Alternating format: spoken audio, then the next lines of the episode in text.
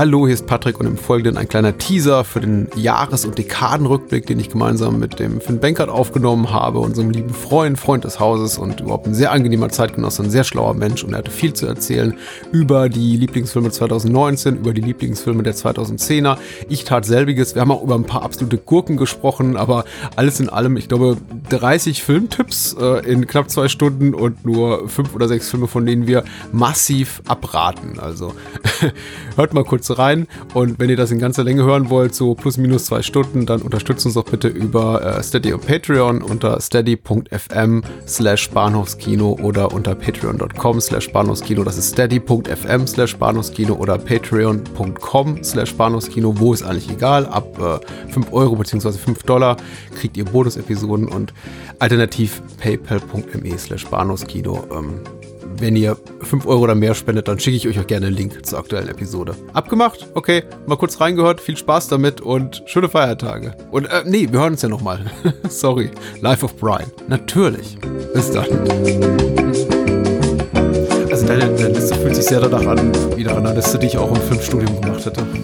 Es wird, es wird noch anders. Ähm, ich bin, ich bin nämlich der, der komplette Hollywood-Tourensohn, Mainstream-Heini heute, heute glaube ich, weil vier meiner fünf Filme tatsächlich relativ große Studioproduktionen sind. Nee, hm.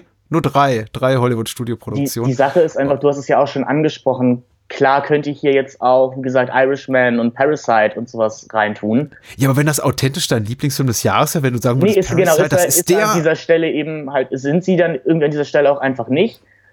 Und ja. Ähm. ich äh, schmeiße mal in den Mixer ähm, Private Life von Tamara Jenkins. Äh, oh, Netflix-Film. Hm? Der ist toll. Der ist toll. Äh, nicht für Netflix produziert, aber tatsächlich eingekauft, so ein klassischer Festivalfilm, äh, unabhängig produziert oder, oder von kleinen Produktionsfirmen produzi produziert, dann halt mit zum Festival geschleppt, keine Ahnung, TIFF, äh, Sundance, wo auch immer. Äh, Netflix kommt und sagt, hier sind 10 Millionen Dollar, wir veröffentlichen den mal. Und dann äh, nach meinem Dafürhalten zumindest hierzulande weitgehend unter Ausschuss der Öffentlichkeit gelaufen. Was mich so ein bisschen überrascht, angesichts der Aufmerksamkeit, die Marriage Story dieser Tage erfährt. Und also ich möchte, möchte auch dazu sagen, ich bin kein Noah Baubach-Fan, mhm. äh, aber Marriage Story ist sehr gut, ist gut bis sehr gut. Ich mag die Comedy-Einlagen nicht. Also er hat einfach so, er vergreift sie ein paar Mal im Ton und angesichts einer Laufzeit von 100, ich glaube 140 Minuten, er, er hat schon so seine Längen. Ja, Private Life, deswegen rede ich überhaupt über Baumbach, äh, ist für mich so ein bisschen die, die ökonomischere, zielgerichtetere, ähm, auch amüsantere und bewegendere Version von Marriage Story. Einfach ein Film, der so ein bisschen ein Ticken besser ist, der wunderbar geschrieben ist, der für mich auch Tragik und Komik, also wirklich authentisch lustige und melancholische Momente besser ähm, zueinander finden lässt, tatsächlich sich entwickeln lässt, während ich bei Marriage Story immer so ein bisschen das äh, Gefühl hatte, er, schmeißt lustige Momente rein nach dem Motto, oh, jetzt müssen wir tatsächlich unserer Pflicht nochmal nachkommen, auch irgendwie so äh, unsere, unsere Glaubwürdigkeit als, als Komödie zu unterstreichen und lass uns mal was Lustiges machen, ist Private Life einfach authentisch lustig. Ein Humor, der eben aus den Figuren wächst und nicht, weil, weil die Filmemacherin, also Tamara Jenkins, denkt, jetzt muss ich mal einen lustigen Gag machen. Ist so mein Gefühl.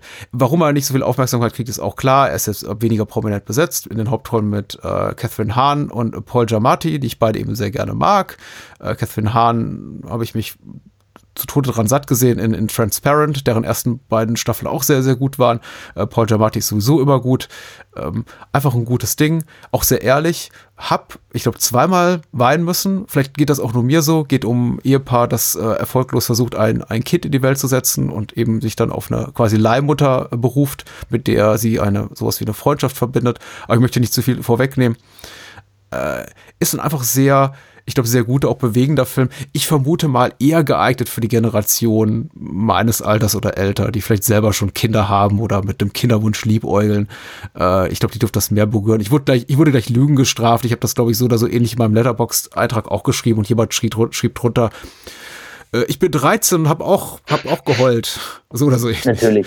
Alle Power an euch und äh, guckt Private Life, ist ein sehr guter Film. Hey. So, jetzt kommst du wieder mit einem Festivalfilm an, einem deutschsprachigen, den keiner kennt? Äh, nein, also äh, ich glaube, ein paar mehr Leute kennen. Ich wollte vorher aber auch noch, wenn das erlaubt ist, äh, zwei kleine Filme reinschmeißen. Bitte. Die, genau, und das ähm, eine wäre an, ich muss äh, jetzt selber in meiner Liste gerade einmal gucken, wäre tatsächlich Darkroom, der neue Rosa von Braunheim-Film. der ah. sehr wunderbar ist. Äh, was, wie gesagt, basierend auf einer wahren Geschichte von eben einem Mörder im homosexuellen Milieu in Berlin, glaube ich, aus dem Jahre 2016.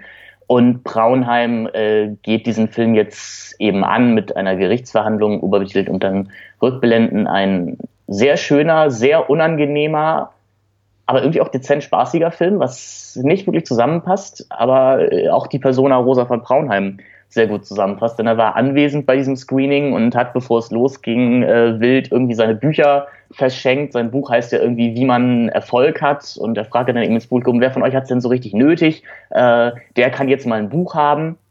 Äh, ein wahnsinnig sympathischer, herzlicher Mensch, äh, der dann irgendwann von der Moderatorin gestoppt werden musste, als er dann 20 Minuten lang über irgendwas Belangloses referierte. Darkroom hat sehr viel Spaß gemacht und ein weiterer, auch deutscher Film, der für mich die Definition von Spaß ist, ist Ronny und Clyde von mhm. äh, Erkan Acker. Das ist einer der Menschen, die uns Schneeflöckchen, glaube ich, letztes Jahr ah. beschert haben.